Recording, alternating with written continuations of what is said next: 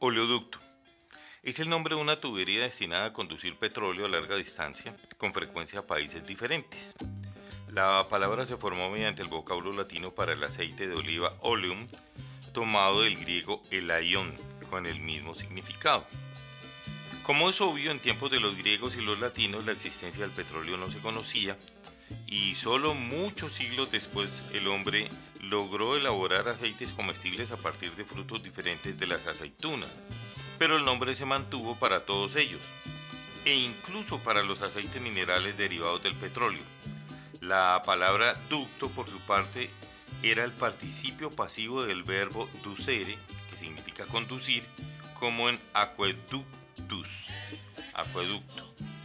¿De verdad piensan que el señor Duque fue a China a vender aguacates?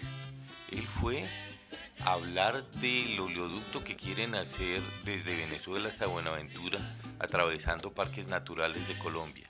El negocio es el petróleo. Aunque ellos no sean los dueños del petróleo, ya lo están vendiendo.